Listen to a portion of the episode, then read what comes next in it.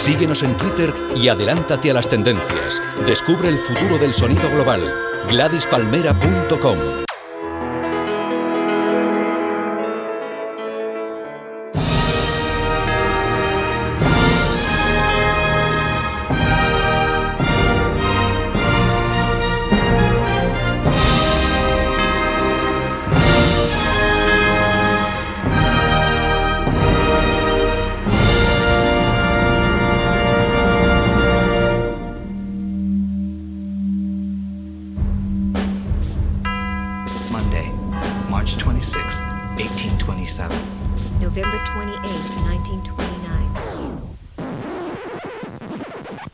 En Vidas Ejemplares repasamos la vida de mis ídolos, personas reales de la historia de la humanidad y también esos personajes de ficción para mí igual de importantes.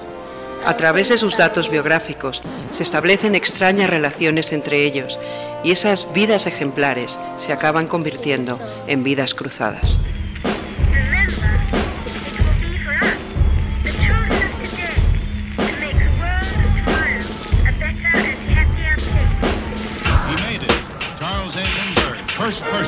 Person fly New York to Paris non-stop. And that was a page of history that'll probably stand for a long time.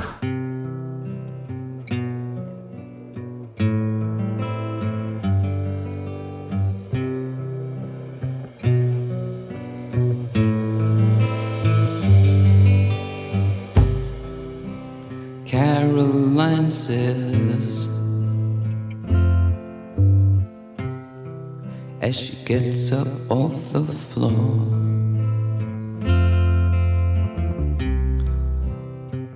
Why is it that you beat me? It isn't any fun. Caroline says as she makes up her eye. You ought to learn more about yourself.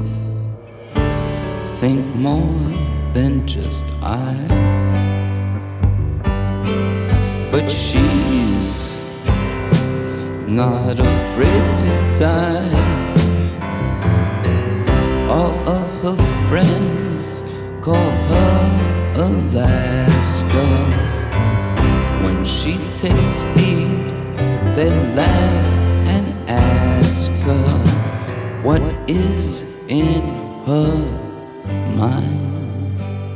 Estamos escuchando una canción que se llama Caroline Says 2, que está en un disco que se llama Berlín, que salió en 1973. De la letra de esta canción saqué el nombre que de verdad me gusta y por el que espero que me llaméis, Alaska. Esta es una canción de Lou Reed, a quien está dedicado el programa de hoy. Es la primera vez que hago un programa sobre alguien que se acaba de morir y es que me he dado cuenta que aunque Lou Reed ya no fuera uno de los artistas que más seguía y que más me importaba lo que hacía, sí que fue muy importante para mí cuando yo tenía 12 o 13 años y no puedo evitar pensar que gracias a personas como él soy como soy y soy lo que soy.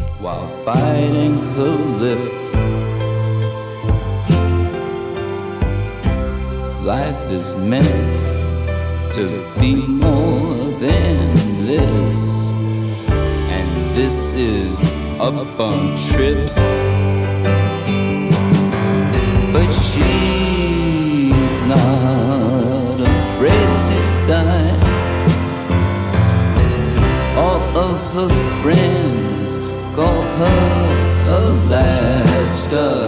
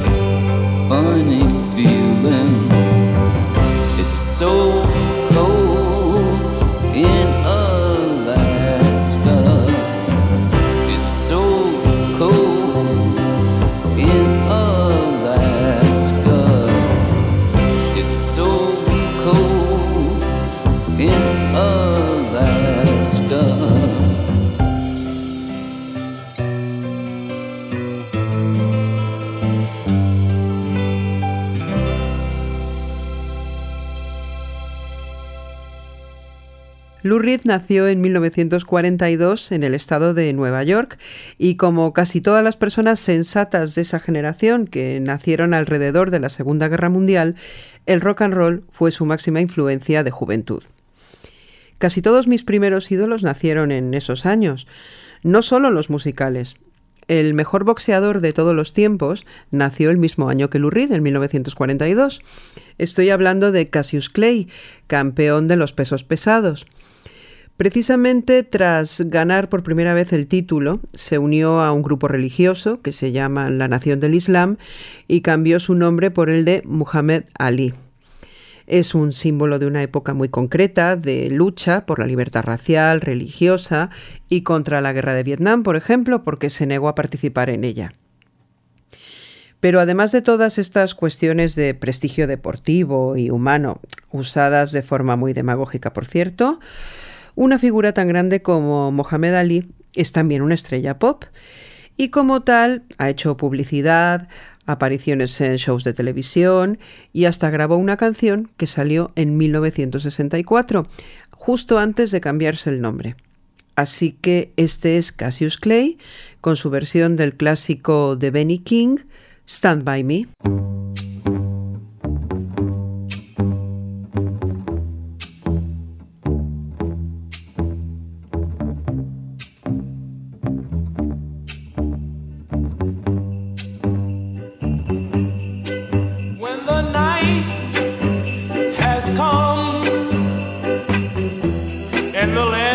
Dark and the moon is the only light we see.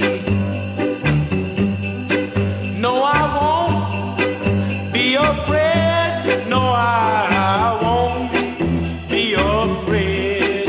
Just as long as you stand,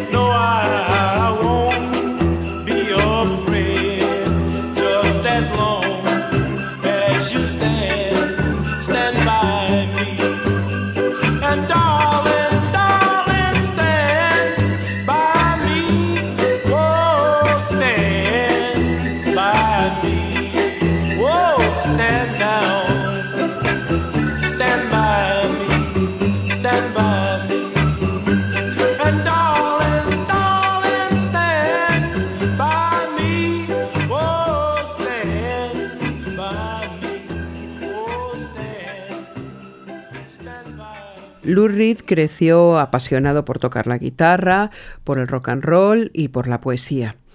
Y parece ser que desde su adolescencia empezó a mostrar lo que se consideró una conducta inadecuada, que no era otra cosa que inclinaciones homosexuales, dicho así técnicamente. Aunque ahora os parezca increíble, por aquella época se pensaba que los electroshocks podían curar en muchos aspectos a los enfermos mentales. Y sí, amiguitos, un homosexual era un enfermo mental al que había que curar.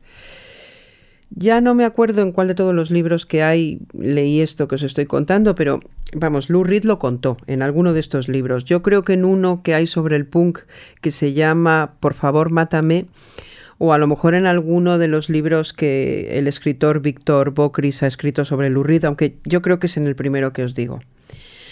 El tratamiento con electroshocks era conocido como terapia electroconvulsiva. Lo habéis visto muchas veces en el cine, en películas como Alguien voló sobre el nido del cuco y hasta en series de televisión más recientes como American Horror History Asylum. Es un procedimiento horrible y todavía es una práctica que algunos psiquiatras defienden y alegan que ellos la administran hoy en día con anestesia y que lo que vemos en el cine es una exageración.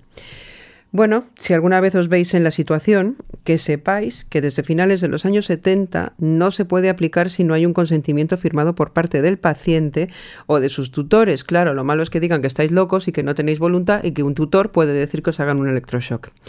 En fin, os imagináis que todo esto, que es horrible en la vida real, pues es perfecto para escribir una canción. Eso pensaron los Ramones y pedían a gritos que les aplicaran la terapia. Gimme Gimme Shock Treatment.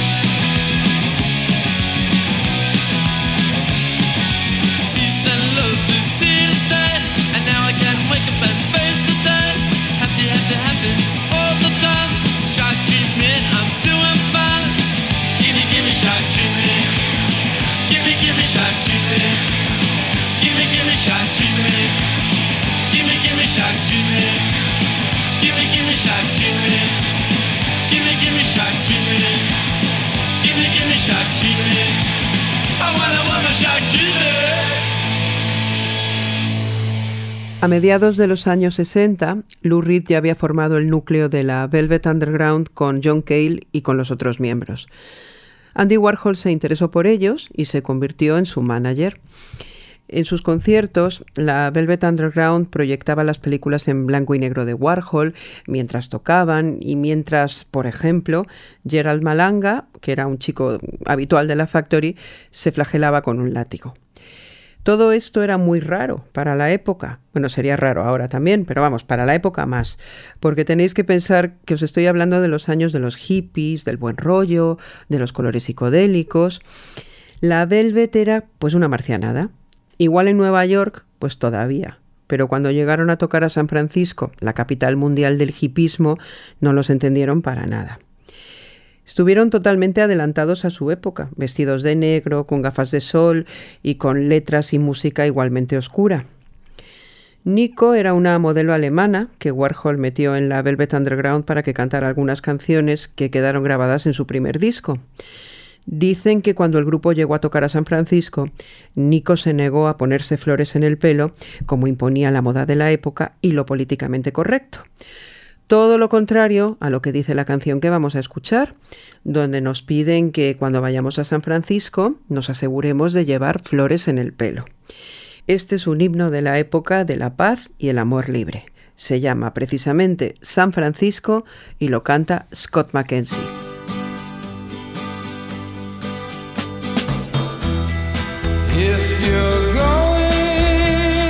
San Francisco,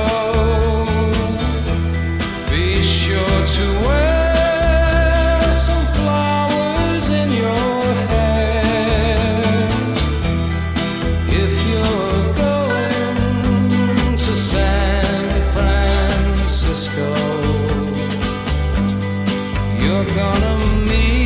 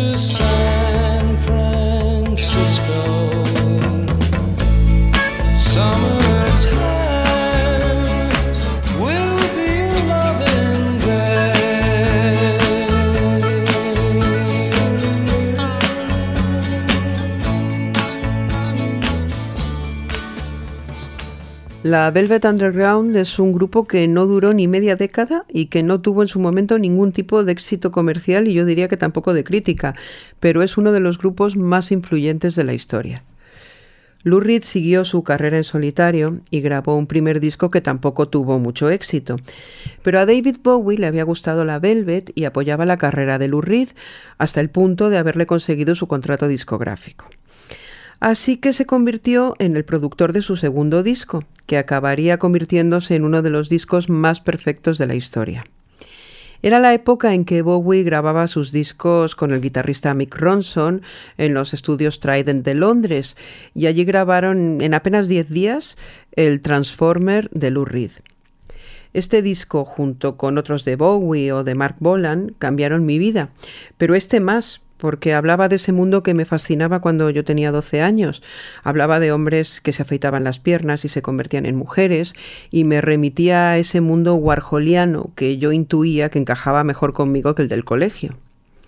Aunque solo hubiera hecho este disco, Lou Reed sería fundamental en mi vida y por eso le dedico este programa.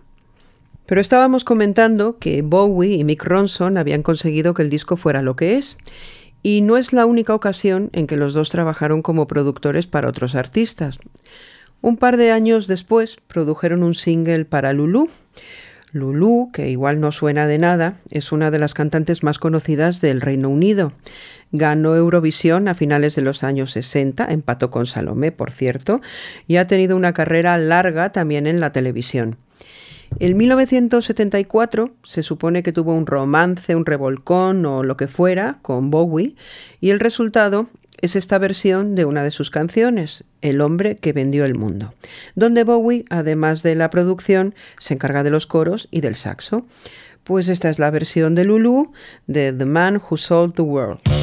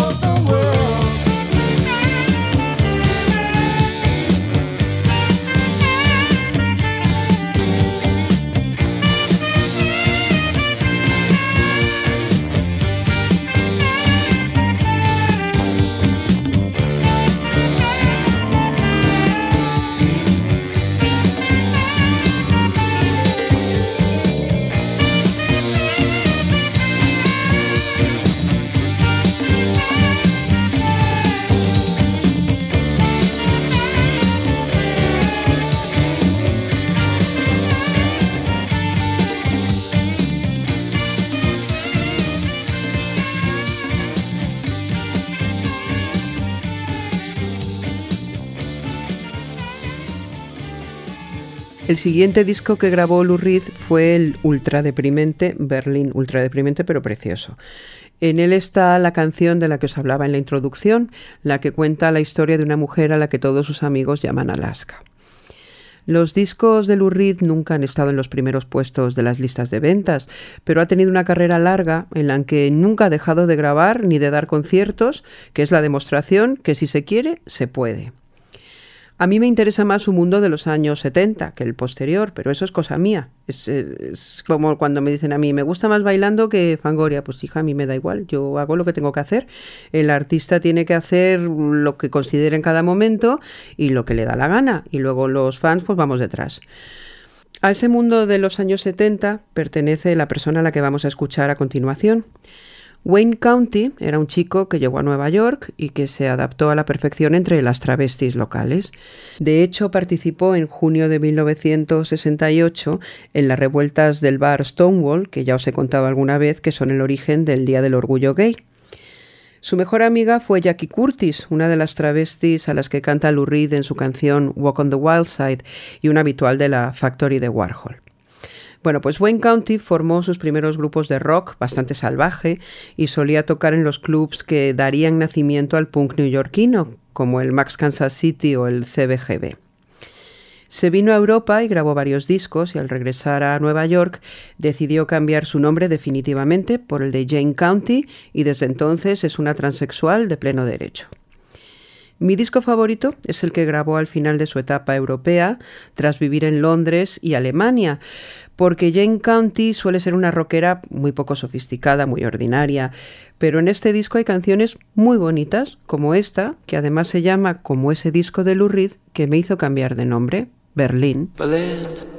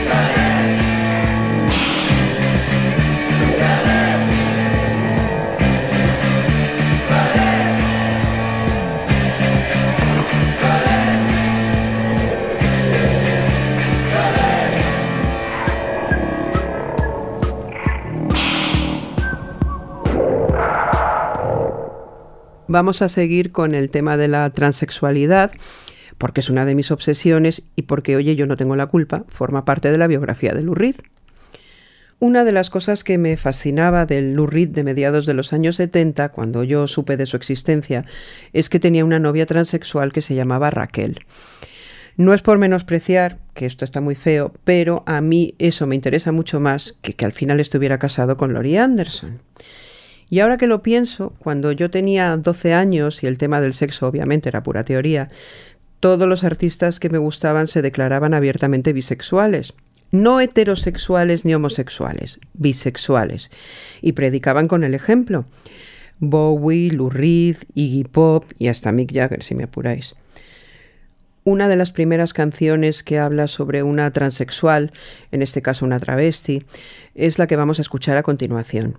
Es de 1970 y cuenta la historia de un caballero que una noche está en un club del Soho londinense y conoce a una muchacha y empieza a bailar y a ligar con ella y aunque la chica tiene la voz muy grave y camina como un camionero, pues le gusta y se va con ella a su casa y descubre, como diría nuestra amiga Topacio Fresh, que la chica tenía sorpresa. Pero parece que al protagonista de la historia esto no le importa mucho y acaba diciendo que los chicos serán chicas y las chicas serán chicos.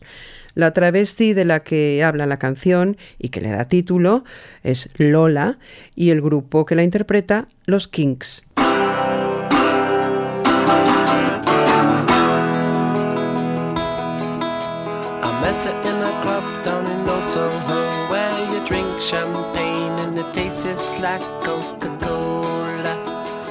C-O-L-A Cola. She walked up to me and she asked me to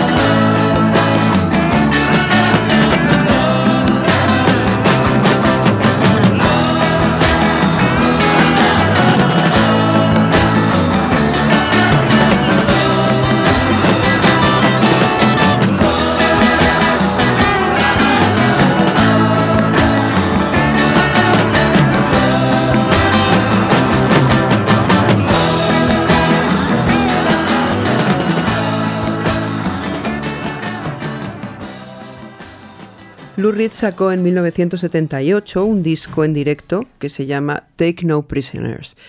La portada de este disco tiene su historia.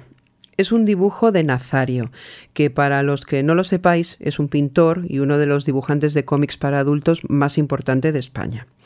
El problema es que la ilustración de Nazario que aparece en el disco de Lou había sido unos años antes la portada de un cómic sobre Lou y la Velvet que se había editado aquí en España. Pues alguien cogió esa portada, le cambió las letras, la tipografía, la convirtió en la cubierta de un disco de Lou Reed y encima la firmó. Nazario demandó y muchos años después ganó el juicio. Nazario siempre dice que si hubiera sido una cosa de Lou Reed y le hubiera pedido la portada, él se lo hubiera dado gratis porque encima es muy fan. Pero como estas cosas siempre son de un tercero que se lo inventa y encima tiene el morro de firmar, pues pensó que tenía que demandar. Nazario también es muy fan de Mark Almond y Mark Almond de Nazario. Tanto es así que Mark tiene una canción que se llama Anarcoma, dedicada a uno de los personajes creados por Nazario. Anarcoma es una travesti tremenda, típica del universo de estos dos artistas. Por otro lado, Mark le encargó una portada a Nazario para uno de sus discos, pero nunca fue publicada porque la discográfica la consideró, a ver cómo lo digo, demasiado explícita. Vamos, que les parece una mariconada.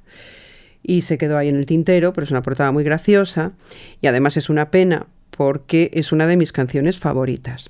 No es una composición de Marc Almond, es del francés Charles Aznavour, que la grabó en 1973, de nuevo una de las primeras canciones que habla sobre la vida de una travesti. Vamos a escuchar esta preciosidad cantada por Marc Almond, What Makes a Man a Man.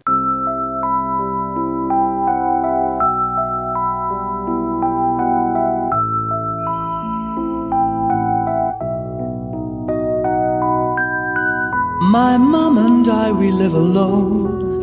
A great apartment is our home in Fairholme Towers. I have to keep me company two dogs, a cat, a parakeet, some plants and flowers. I help my mother do the chores. I wash, she dries, I do the floors. We work together.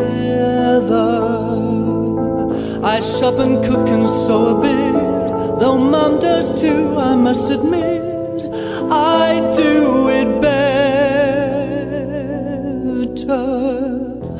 At night I work in a strange bar, impersonating every star. I'm quite deceiving. The customers come in with doubt and wonder what I'm all about. But leave believing I do a very special show where I am nude from head to toe. After strip teasing, each night the men look so surprised. I change my sex before their eyes. Tell me if you can, what makes a man a man? At three o'clock or so, I meet with friends to have a bite to eat and conversation. We love to empty out our hearts on every subject from the arts to liberation. We love to pull apart someone and spread some gossip just for fun or start a rumor. We let our hair down, so to speak, and mock ourselves with tongue in cheek and inside humor.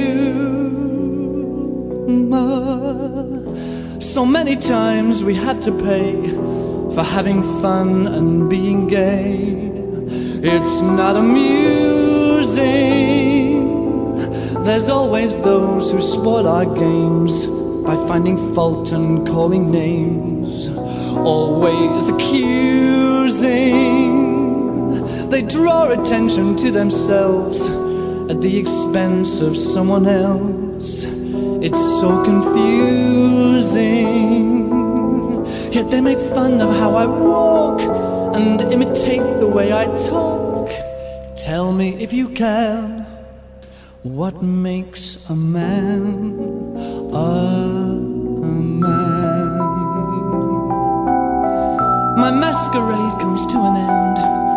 when I go home to bed again, alone and friendless. I shut my eyes, I think of him, I fantasize what might have been. My dreams are endless. We love each other, but it seems the love lives only in my dreams. It's so one sided. But in this life, I must confess, the search for love and happiness is unrequited.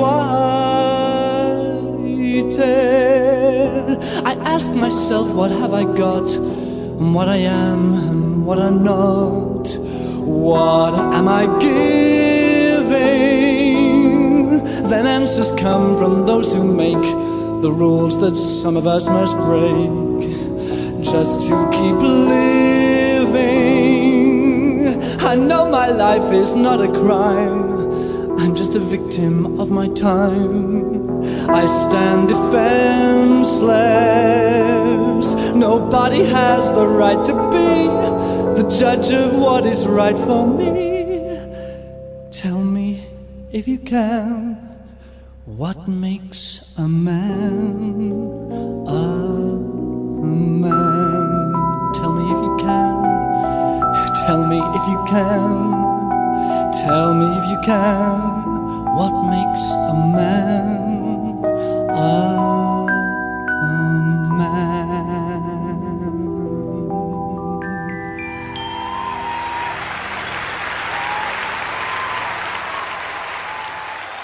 Desde que Lou dejó la Velvet Underground, no había vuelto a trabajar con John Cale.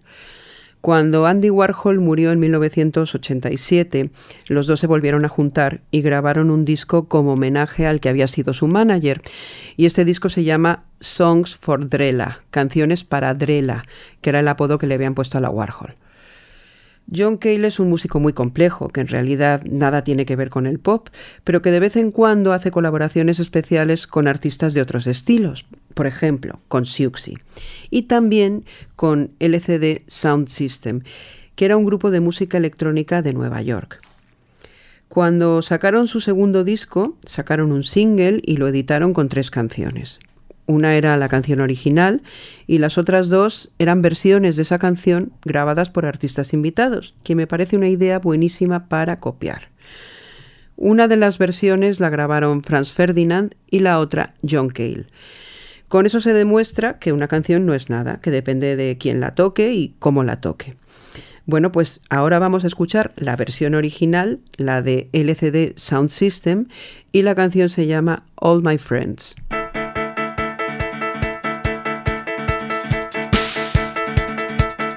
That's how it starts.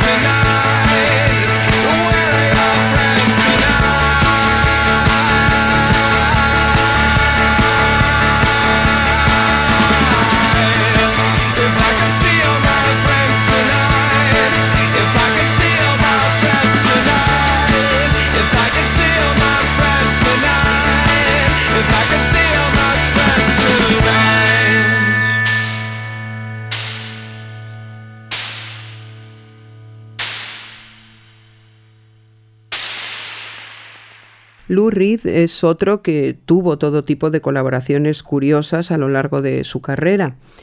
Algunas son muy obvias y le pegan todo. Por ejemplo, con su mujer Laurie Anderson o con Patti Smith, Anthony and the Johnsons y hasta con los Killers o los Gorillas. Pero quizá su colaboración más sorprendente es precisamente la última. En el 2011, Lou Reed grabó un disco con el grupo de heavy metal Metallica. Es un disco conceptual que se llama Lulu y que supongo gustará a los fans de Lou Reed porque están acostumbrados a un señor que ha hecho en cada disco cosas diferentes, pero que horrorizó a los fans de Metallica que no tienen la misma capacidad de adaptación. Pero ole el coño de Lou Reed y sobre todo ole el coño de Metallica. Así que en homenaje a estos señores que encima también son guapos, vamos a escucharlos eran uno de mis grupos favoritos hasta que vi un documental de esos de cómo grabaron un disco o de una gira, no me acuerdo bien, y me cayeron fatal. Si las vierais son unas pesadas, unas drama queens, todo es un problema y hijas tienen más poco disfrute de la vida, pero bueno, eso no quita para que, como decía, su cantante sea un sex symbol absoluto y para decir que esta canción de Metallica es una de las joyas de la historia del rock. Enter Sandman.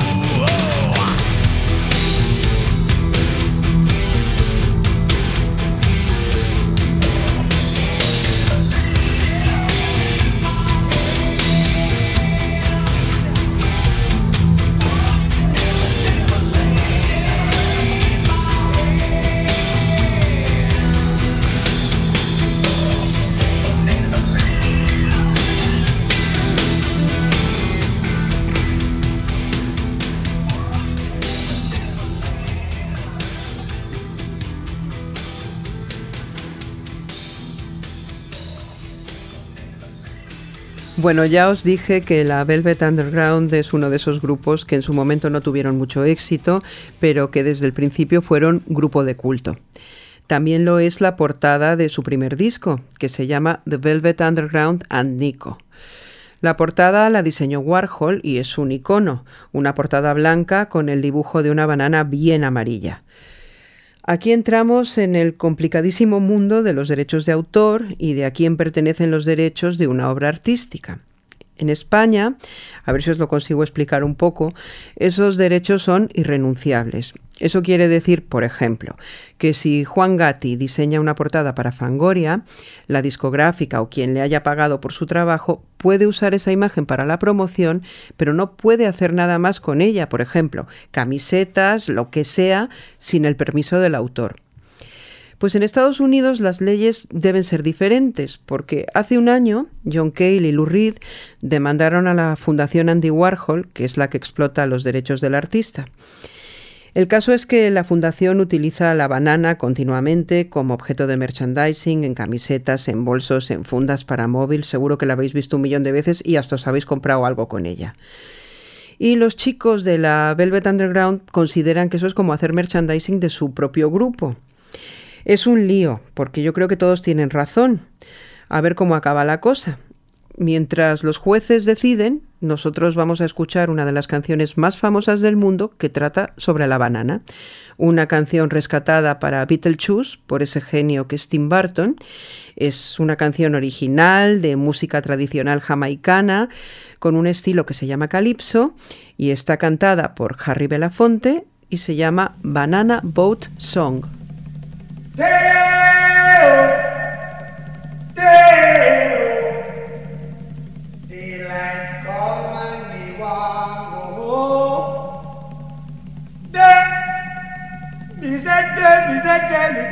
Say day, me say day. Oh. Daylight come and me want go home. Work all night and a drink a rum. Daylight come and me want go home. Stack banana till the morning come. Daylight come and me want go home. Come, Mr. Tallyman, tally me banana. Daylight come and me want go home. Come, Mr. Tallyman, tally me banana. Daylight come and me want go home. Live six foot, seven foot, eight foot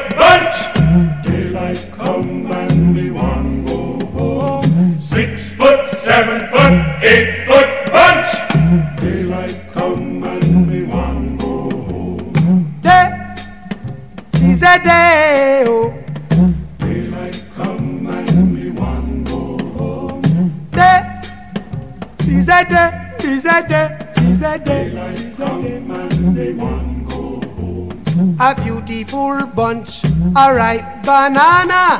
Daylight come and we want go home. hide the deadly black tarantula.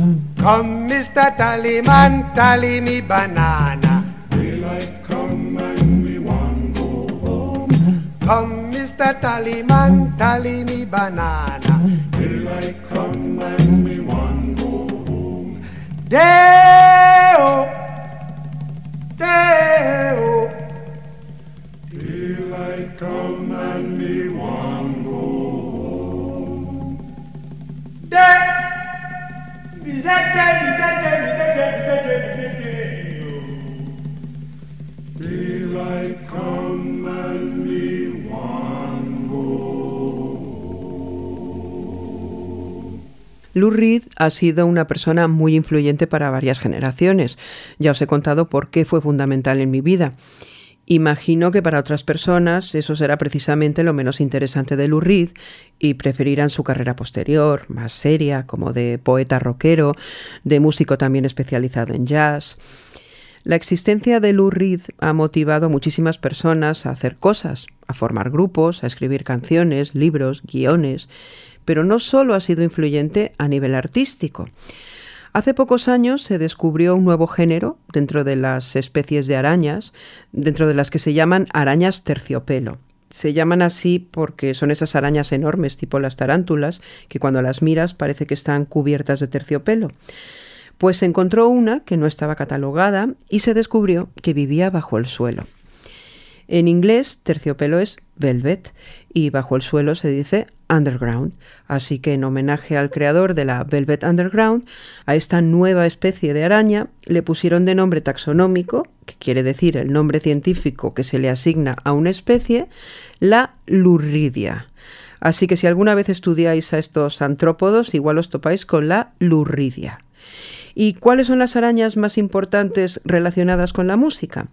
Pues sin duda las arañas de Marte, que era el grupo que acompañaba a David Bowie a principios de los años 70. Mick Ronson, del que hemos hablado antes, era el guitarrista. Y en esta canción que vamos a escuchar, Bowie comienza diciendo que Ziggy toca la guitarra con las arañas de Marte.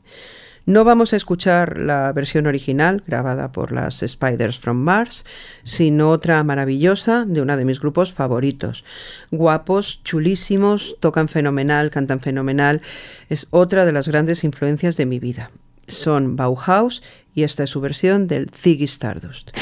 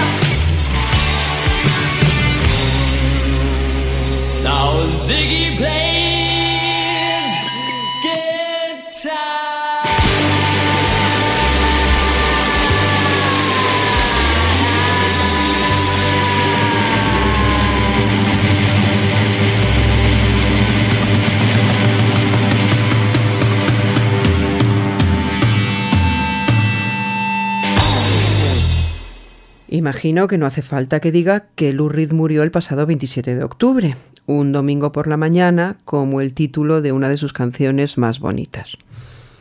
Su esposa Lori Anderson mandó un comunicado diciendo que había muerto tranquilo y practicando una postura de tai chi. El tai chi es una técnica de meditación y un arte marcial de movimientos muy lentos y controlados que se ha convertido en un apoyo espiritual para sus practicantes.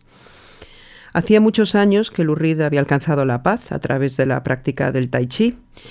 Incluso invitó alguna vez a su maestro a que realizara movimientos de tai chi en el escenario durante sus conciertos. Lou Reed murió en la postura número 21 del tai chi, que se llama rechazar al mono. Pues nos despedimos con los monos más famosos de la historia de la música, los Monkeys, un grupo de pop perfecto que hasta tuvieron su propio programa de televisión y esta era la sintonía. Hey,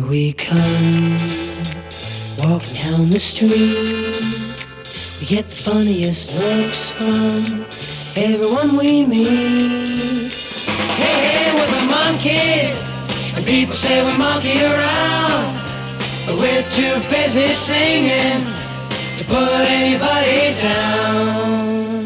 We go wherever we want to, do what we like to do. We don't have time to get restless. There's always something new.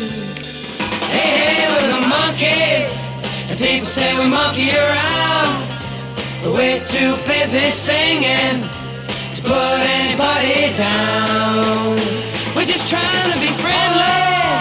Come and watch us sing and play. We're the young generation, and we've got something to say. Oh.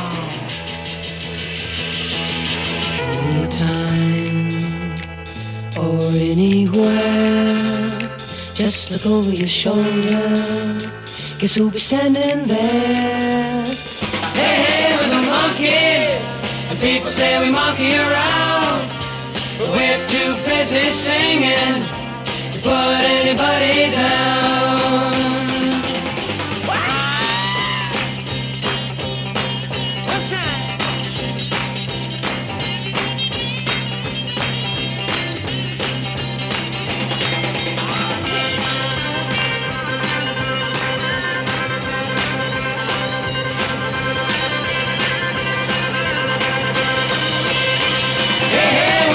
Monkeys, and people say we monkey around, but we're too busy singing to put anybody down.